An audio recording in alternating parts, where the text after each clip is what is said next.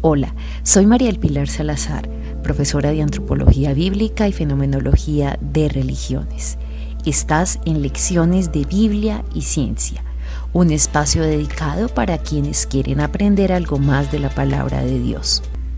Así que si eres un seguidor del Maestro de Maestro Jesucristo y si te gusta este material y colma tus expectativas, te invito a que no dejes de seguir este sitio y compártelo con otras personas que tú consideres que puedan ser bendecidas por estas lecciones de Biblia y ciencia.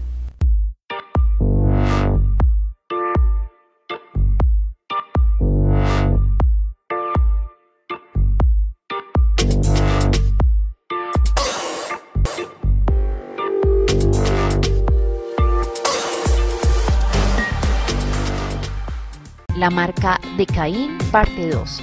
10 pretextos alrededor de un texto, las conclusiones y la aplicación. Ahora vamos con las conclusiones.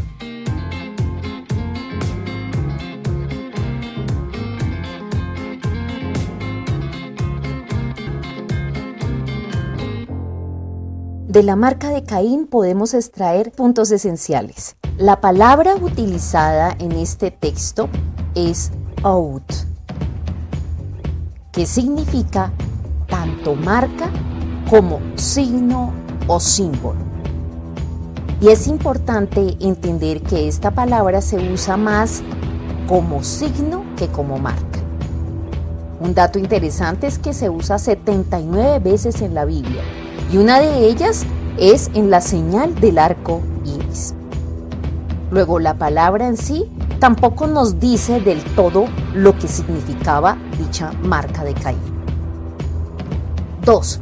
Es probable que fuera visible si leímos el texto con detenimiento era para que las otras personas, cuando lo encontraran, pudieran verla. Muchos autores sostienen que puede ser una especie de cicatriz grabada muy probablemente en su frente.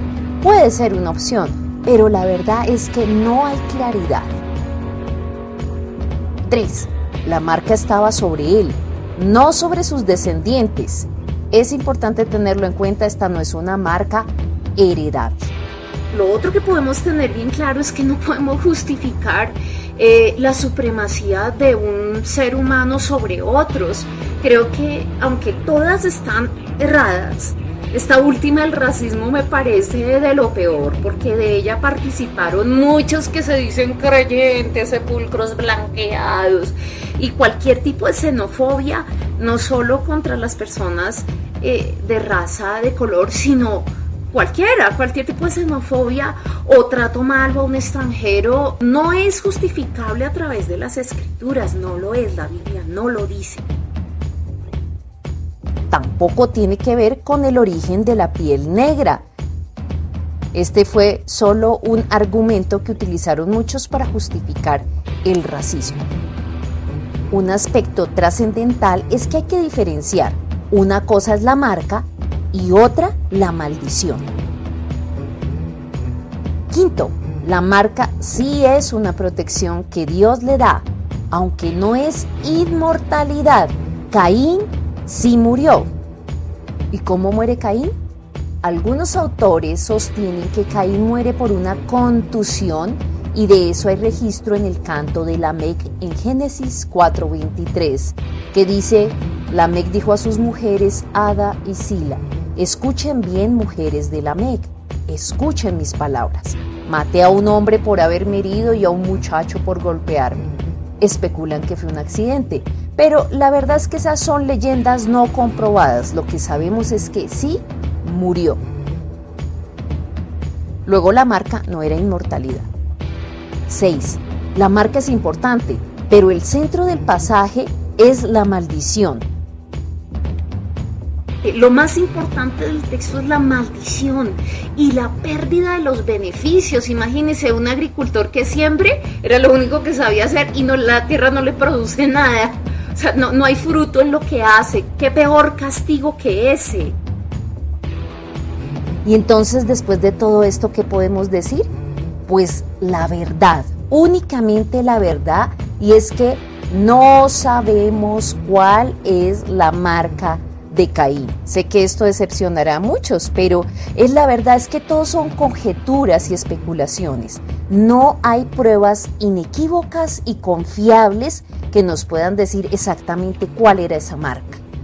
Y podemos concluir lo siguiente y hay que tenerlo en cuenta en ciertos pasajes, sobre todo estos de difícil interpretación.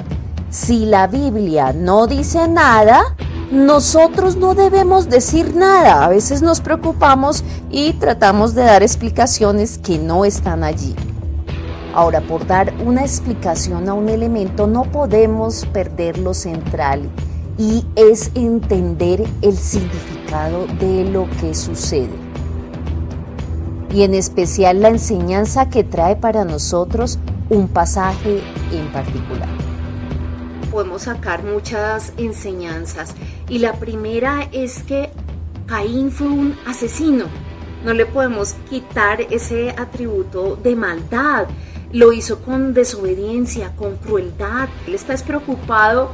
Ay, ¿Será que me va a pasar? ¿Será que no? En ningún momento vimos esa señal de arrepentimiento. Eso es lo más importante, no tanto la señal que le pusieron o no le pusieron.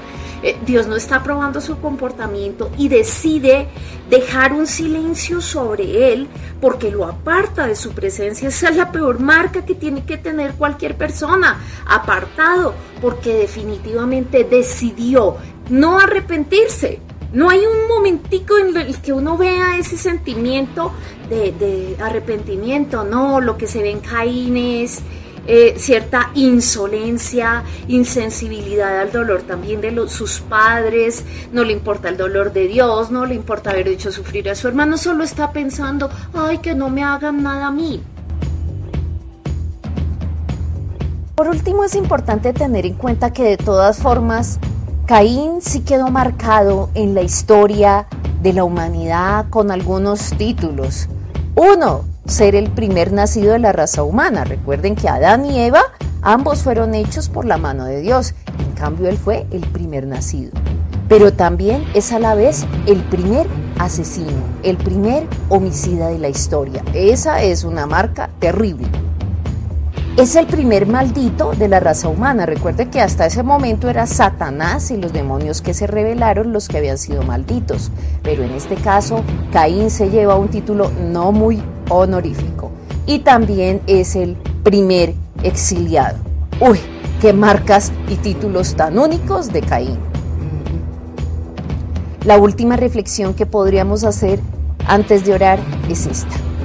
Y no olvidemos que mientras Jesucristo no haya venido de nuevo aquí a la tierra tendremos oportunidad de arrepentirnos. Y tal vez si en tu pasado pronto te metiste demasiado en temas ocultistas y estos temas esotéricos, iluminatis y demás, yo te invito a que en especial le digas a Dios que te renueve la mente de esas conspiraciones locas que nada tienen que ver con las sagradas escrituras que pueden haber otras historias, claro que la hay, pero es que esto no se trata de contar todas las historias del antiguo mundo. No, ese no es el foco, creo que ahí sí no hemos entendido. Esta es una historia de la verdad espiritual y habrán hechos que no están ahí porque no tienen relevancia espiritual. No dejes de creer que esta es la máxima de tu vida. Sé que esta no es la respuesta esperada para muchos, pero es que si miramos el contexto más importante que la misma marca, hay un hecho que llamó mi atención.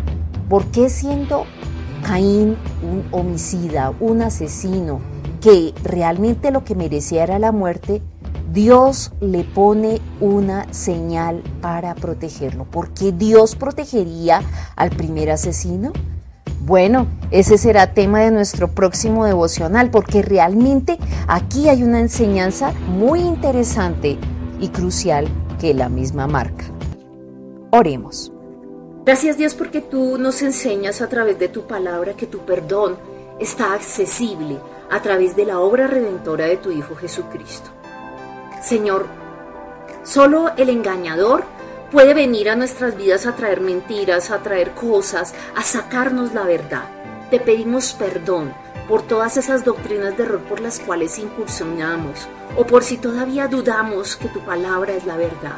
Te pedimos, oh Señor, que aunque esta duda esté en nuestra mente, traigas esa fe en el corazón y poco a poco podamos ir masticando tu palabra, entendiéndola y permítenos aclarar esos textos difíciles, pero que no saquemos textos fuera del contexto porque armaremos un pretexto terrible. No tienen más intención que sacarnos de tu voluntad, de ti, que nos alejemos de ti que el pecado no se vuelva un hábito en nuestras vidas, que no lleguemos a esa tremenda insensibilidad como le sucedió a Caín, que nada le importaba, solo y qué consecuencias voy a tener por lo que hice, pero no vemos en él ni siquiera el más mínimo asomo de arrepentimiento. Que no se nos olvide